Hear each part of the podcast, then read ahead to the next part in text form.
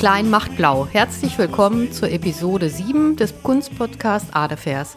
Das hätte Yves Klein bestimmt gefallen, dass er jetzt Thema der Episode 7 ist, weil 7 ja so eine ganz besonders mystische Zahl ist. Da kommen wir vielleicht gleich noch drauf zu sprechen. Und ich freue mich ganz besonders, dass mir Nicole wieder gegenüber sitzt. Zwar nicht real, aber über FaceTime. Yes.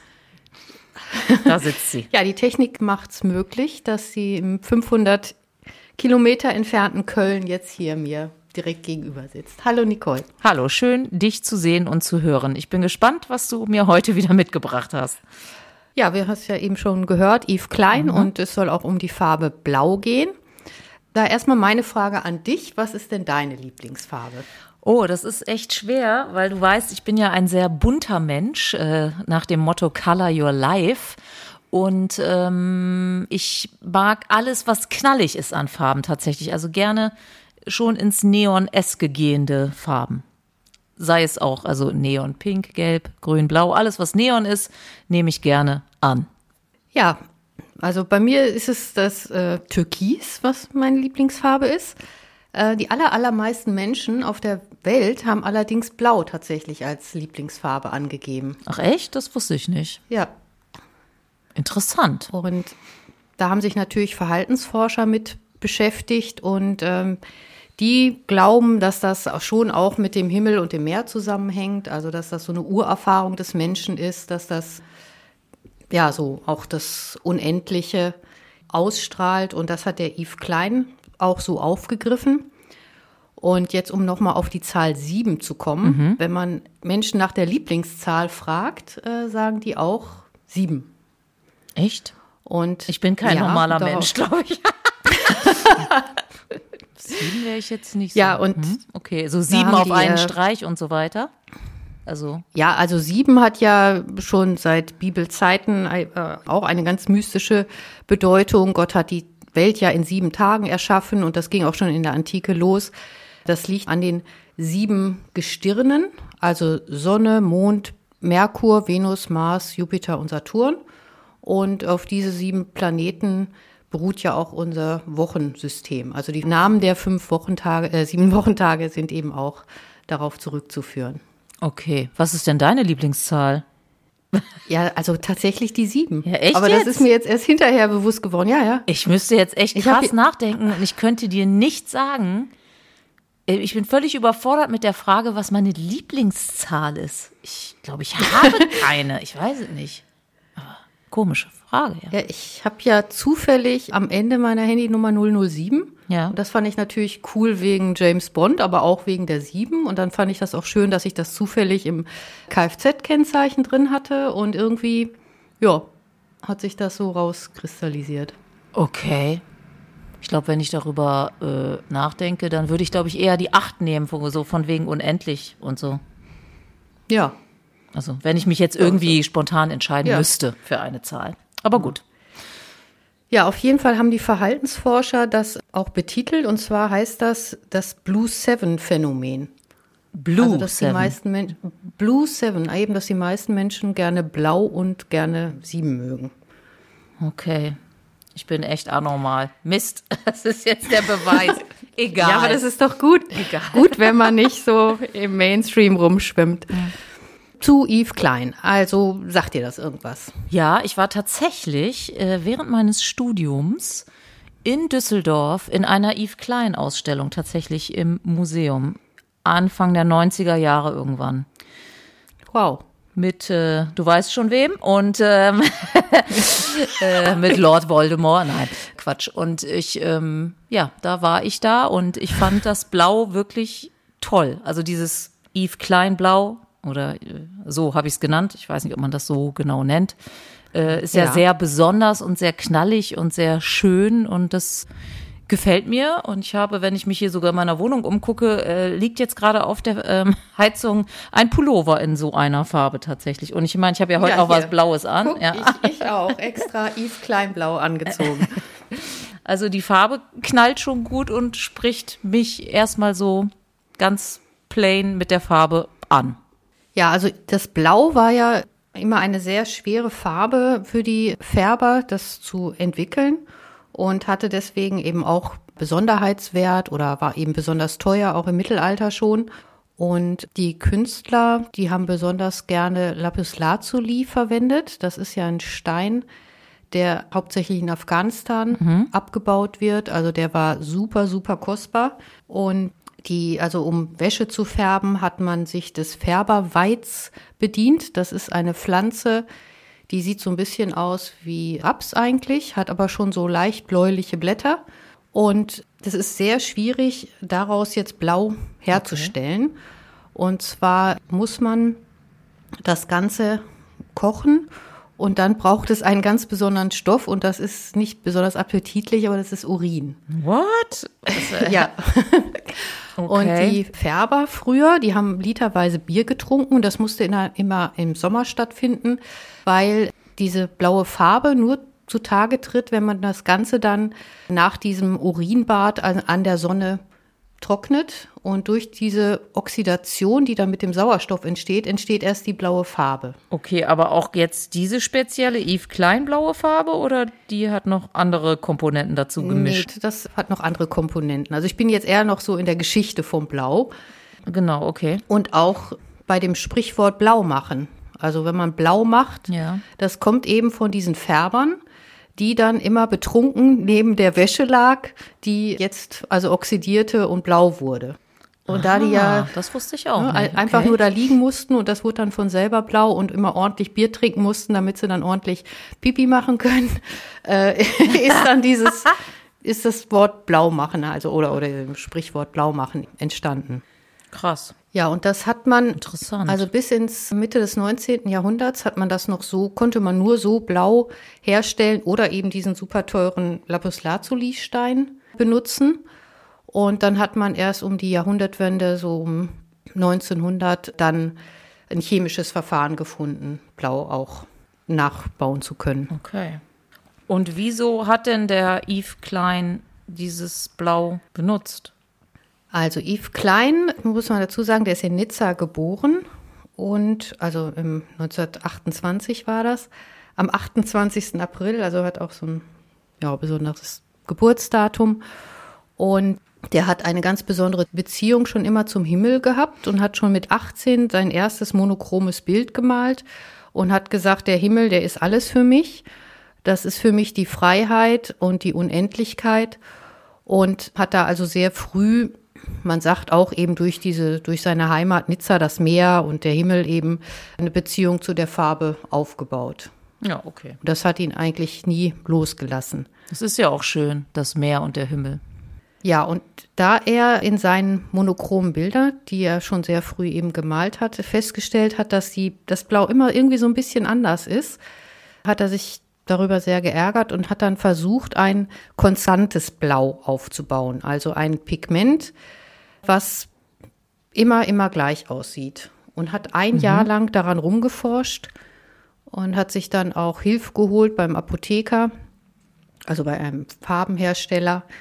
Und die haben dann zusammen dieses Yves Klein Blau hergestellt, also richtig erfunden. Und zwar ist das mit einem ganz bestimmten Fixativ, was eigentlich als Fixativ in der Malerei benutzt wurde. Das haben die da mit reingemengt und haben so dieses Yves Kleinblau also richtig erfunden. Und er war wohl ein ziemlich schlauer Fuchs und hat sich das dann schnell patentieren lassen. Ah.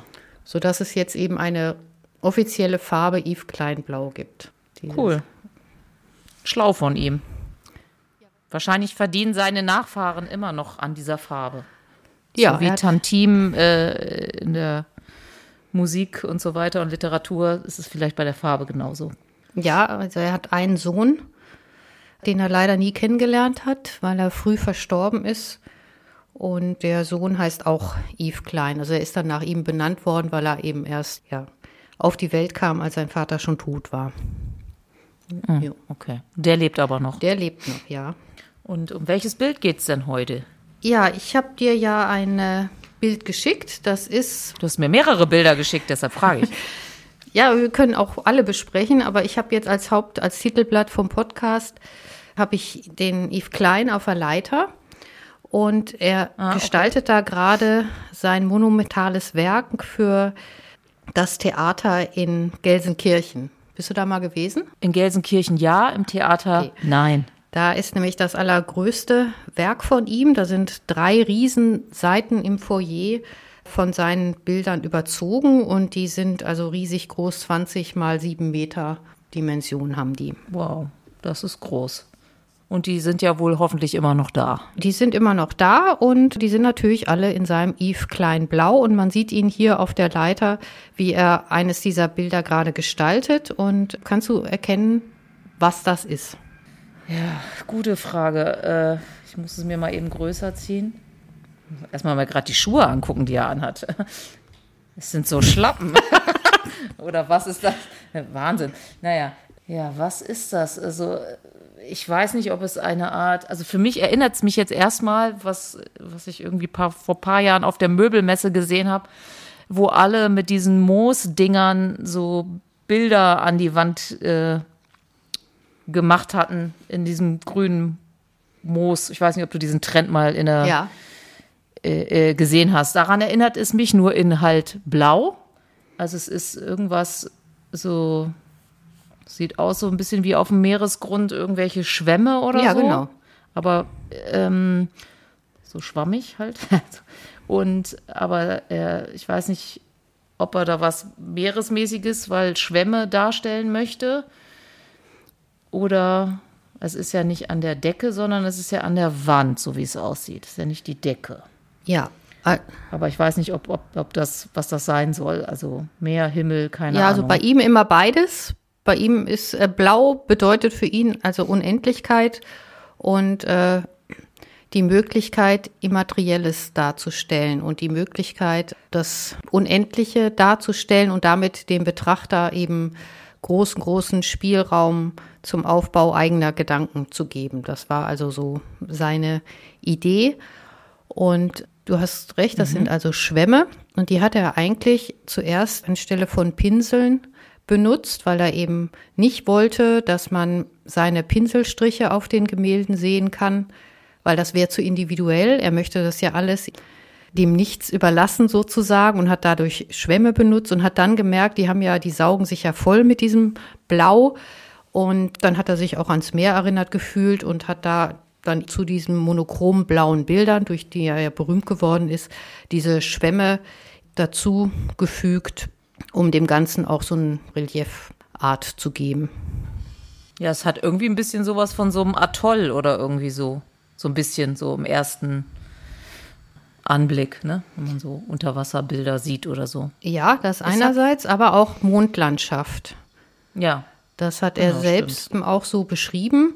Und er war also fasziniert von den Gedanken, dass die Menschen auf den Mond reisen werden und hat sich auch für sehr für die Raumfahrt interessiert, da er ja wahnsinniger Liebhaber der Schwerelosigkeit war und wollte das auch selbst ausprobieren und hat dann Juri Gagarin das sehr verfolgt, was der eben erzählt hat, als er aus dem Weltraum 1961 zurückkam und hat sich wahnsinnig gefreut, dass eins der ersten Dinge, die Juri Gagarin erzählt hat, dass es ein blauer Planet ist, unsere Erde. Ah, und aber dieses Bild hier, wann war das nochmal in Gelsenkirchen? Das ist ja in den Jahren so 57, 58 entstanden. Ah, okay. Und wann war Gagarin nochmal im Weltraum? 61 war der im Weltraum. 61, okay. Ja. Okay, er sieht, ähm, ich meine, du hast gesagt, er ist jung gestorben, ne? Also ich weiß nicht, wie alt, äh, er sieht ja auch noch recht jung aus auf dem Bild. Und er sieht eigentlich, ist das, sieht es sogar recht modern aus, finde ich, wie er da aussieht. Also mit seiner schwarzen Anzughose und dem weißen Hemd und den Schlappen. Könnte auch jetzt einer aus Berlin sein, der da durch die Gegend läuft. Ja, Aktuell, sage ich jetzt mal. ja, er war immer, immer schick gekleidet. Das hat er Wert Ja? drauf gelegt, ja. Ah, okay. Ja, sieht man irgendwie. Also, dass er jetzt nicht so schlunzig rumläuft, sondern schon so ein bisschen stylo hier. So lässig die Ärmelchen ge gekrempelt und Hemd ein bisschen auf und es sieht aus wie weiße äh, Adiletten, will ich jetzt nicht sagen, aber irgendwie so weiße Schlappen, die er anhat. Ist ja auch total in heutzutage. Ja. Immer noch.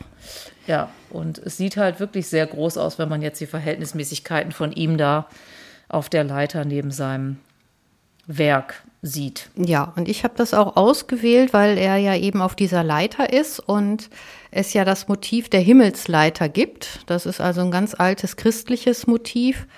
Im Alten Testament, mhm. da träumt Jakob davon, dass die Engel auf dieser Himmelsleiter hoch und runter steigen und die Verbindung zu Gott bilden.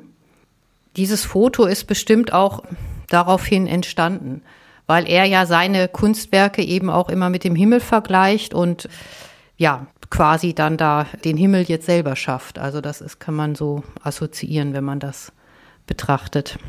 Ja, es sieht auf jeden Fall.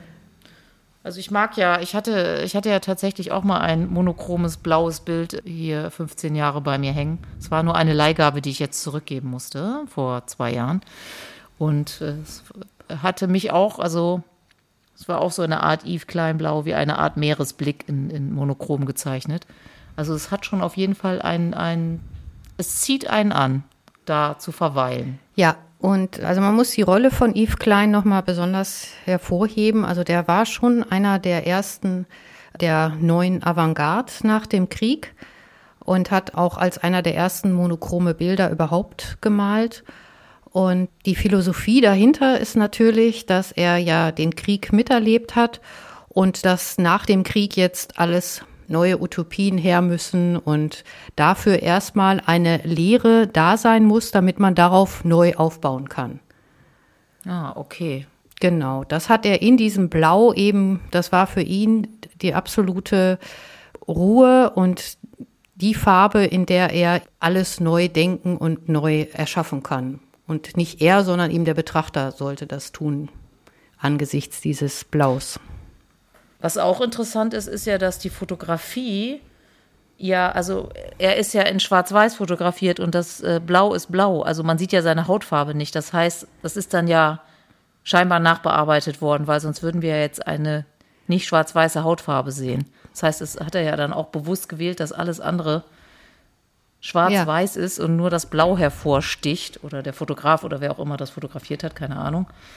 Aber das fällt noch auf, dass das so ähm, auch eigentlich ganz aktuell äh, jetzt gerade von Joko und Klaas zu Silvester, als sie Silvester für eins gedreht haben, haben die sich ja schwarz-weiß angemalt. Ja. Und alles schwarz-weiß gemacht. Und wenn jemand ins Set getreten ist, war der dann bunt. und das ist hier eigentlich andersrum, weil ja. hier hat er nur sein Blau und den Rest schwarz-weiß. Lustig. Ja, und wir leben ja auch in einer Zeit, wo immer mehr Fake News und Fake Bilder durch die Welt gehen und man gar nicht mehr den Bildern so trauen kann, weil alles ja manipuliert ist. Und Yves Klein hat mit seinem befreundeten Fotografen äh, das damals schon gemacht. Also du siehst das ja hier, hast du ja gerade beschrieben. Aber mhm. er hat ihm auch dieses berühmte Bild des Sprung ins Leere gemacht und das als Kunstwerk auch okay. angesehen. Und damit war er dann auch einer der ersten Performance-Künstler. Oder er war. Das ist das, was du mir. Halt, stopp, aber ja. stopp, stopp, stopp. Du erzählst gerade von diesem Bild. Ich sehe, also zu, zum Thema Fake News, wenn, wenn ich dieses Bild, was du mir geschickt hast, wo er aus, weiß ich nicht, vom Dachfenster, ich kann das nicht genau erkennen, wo er da runterspringt. Aber man sieht ja, dass unten jetzt kein, keine Schnitzelgrube ist, wo er reinfällt. Also wahrscheinlich war da was, was sie dann wegretuschiert haben. Hoffe ich doch mal, sonst wäre er da ja nicht heile runtergekommen. Aber es ja. sieht auf jeden Fall spektakulär aus. So ohne doppelten Boden, genau. sag ich mal. Ja, also die Leere und die Schwerelosigkeit, das war bei ihm ja ein ganz großes Thema. Er wollte das mit dieser Fotografie zeigen, dass er auch ins Leere hineinstürzt und so einen kurzen Moment dann so Schwerelosigkeit erleben kann. In Wirklichkeit haben aber seine Judo-Freunde unten mit einem Auffangtuch gestanden und da ist er dann reingehüpft. Mhm. Und dann haben die das hinterher so retuschiert, dass es so aussieht, als wenn er da, ja, auf die Straße gleich aufschlagen würde. Ja, cooles Foto. Sieht auf jeden Fall sehr cool aus, auch mit dem Radfahrer da im Hintergrund und so. Hat was. Ja, und das mit der Lehre, das ging bei ihm so weit, dass er tatsächlich eine Ausstellung gemacht hat mhm. in Paris. Und da war einfach mal nichts drin. Das heißt nur leere Räume. Nur leere Räume, gar nichts. Ja. Auch keine Bilder von ihm, nur leere Räume. Nur leere Räume und dann hat er da einfach ja wie so eine Vorlesung gehalten und den Menschen also sein Konzept erklärt. Und das ist auch so die erste Performance gewesen, die sich die Performance-Künstler dann später zum Vorbild genommen haben. Weil weniger geht ja gar nicht, als einfach mal nichts. Als einfach nichts. Ja, aber auch das muss genau. man gut verkaufen können. Genau, ja, das, das konnte er, glaube ich, ziemlich gut. Aber er hat sich auch schon immer was dabei gedacht. Also er war auch Judo-Meister und äh, war sogar mehrere Jahre in Japan und hat da seine Judo-Ausbildung gemacht. Und das war eine besondere Art des Judos, die ja mit der Zen-Philosophie eigentlich zusammenhing. Also dass Körper und Geist eins bilden sollen. Mhm. Und in der Zen-Kultur ist es ja auch so, dass die Lehre und das Nichts ja das Erstrebenswerteste ist. Ganz im Gegenteil zu unserer Religion. Und davon war er fasziniert und hat das da in Japan auch besonders äh, ja. äh, studiert und kam damit dann auch nach Hause. Und da hat sich das Ganze, also seine ganze Philosophie für die Malerei auch so ein bisschen daraus entwickelt. Wahnsinn. Und du hast aber noch ein Bild geschickt, was auch natürlich Yves Klein blau ist. Ja. Was aber jetzt ähnlich in andersrum gebeugt aussieht zu diesem Sprung ins Leere für mich, jetzt erstmal auf den ersten Blick.